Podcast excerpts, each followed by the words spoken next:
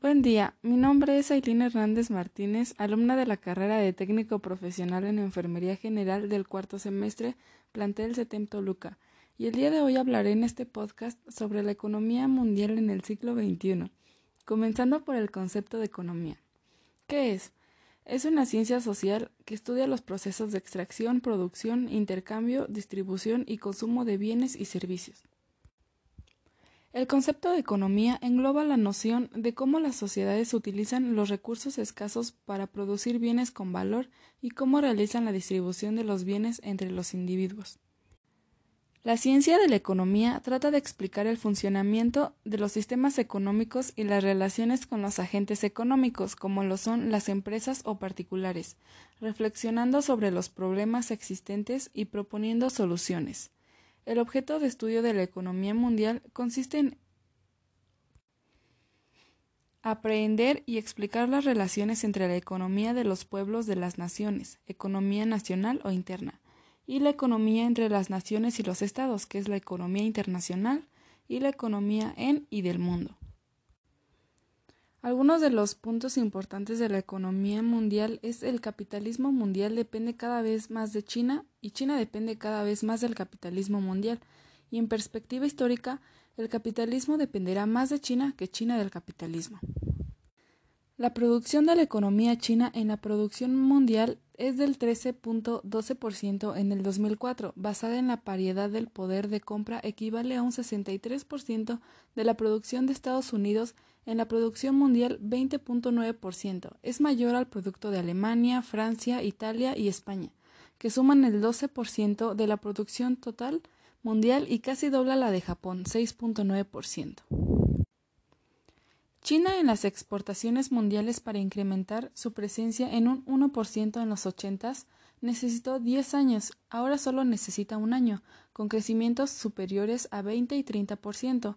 En el 2004 desplazó a Japón y ocupa el tercer lugar en las exportaciones mundiales después de Estados Unidos y de Alemania. Supera en 40% el total de las exportaciones de América Latina. Cada vez más exportan todo tipo de bienes, maquinarias y equipos de alta tecnología, equipos de transporte, textiles y hasta juguetes, entre otros. Las importaciones de China han aumentado más rápidamente que las exportaciones en los últimos años. Muchas regiones y países del mundo están dependiendo totalmente, crecientemente de las importaciones chinas. Las modificaciones de las relaciones sociales de producción. La dinámica económica en la globalización basada en las exportaciones profundiza la competencia a nivel mundial y en cada economía nacional. En ella se disminuyen los costos, particularmente los costos salariales, y se promueve un gran incremento de la productividad y de la producción. La globalización de la economía mundial está fundamentada teóricamente en el neoliberalismo, este promueve la libertad de los mercados, la libre circulación internacional de las mercancías y del capital. El dominio creciente del capital que se ha expresado con fuerza en la flexibilidad laboral y en el fraccionamiento de los procesos productivos ha profundizado la debilidad de las organizaciones de los trabajadores. La competencia internacional promueve también los costos de acceso a los recursos naturales. La tendencia extrema es la apropiación de los recursos naturales que se ha manifestado con mucha fuerza en América Latina. La legislación de promoción de las inversiones extranjeras ha promovido la entrega en propiedad privada de los diversos recursos naturales, incluyendo valiosos recursos mineros e hídricos. La propiedad privada de estos recursos les permite obtener, además de las ganancias de la capital, Caso emblemático ha sido la desnacionalización del cobre en Chile, que nacionalizó en cerca del 100% Salvador Allende. Las empresas extranjeras controlan desde hace algunos años cerca del 70% de la producción de cobre en Chile. ¿A qué se le conoce como la nueva etapa? Puede que se refiera a la nueva sobreproducción de productos industriales y subproducción de materias primas y energéticas, los aumentos de los precios recientes de las materias primas y de los energéticos podrían ser el inicio del término de la sobreproducción de ellos y el tránsito a un momento de subproducción y escasez relativa. Por otro lado de la demanda, esto se debe en gran parte al gran desarrollo de la economía china.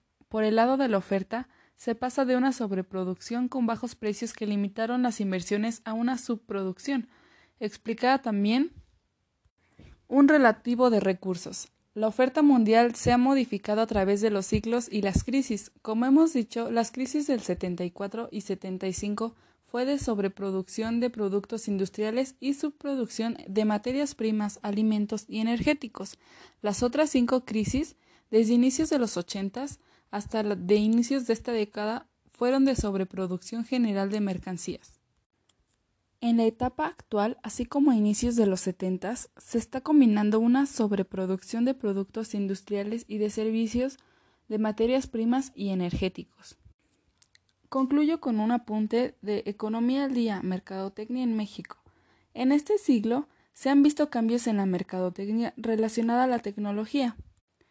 Los millennials o generación Z, como son llamados, manejan un lenguaje en la velocidad de imágenes y textos, como lo son las redes sociales, TV, videos cortos, etc. Lo que se busca en estos tiempos es la personalización en servicios o productos acorde a la tecnología. Alrededor de un 60% de las personas cuentan con un dispositivo móvil con Internet, lo cual beneficia a la economía y mercadotecnia para el uso de sus marcas. Así se genera un servicio más personalizado al igual que se proporciona la privacidad de información. Cierro y menciono que en estos últimos tiempos ya no llama la atención la mercadotecnia tradicional, se buscan nuevas propuestas como la realización de contenido digital y las marcas para ayudar a la economía deben de estar presentes y pensar estratégicamente. Espero que este podcast haya sido descrito de la manera correcta. Es todo de mi parte, me despido y gracias.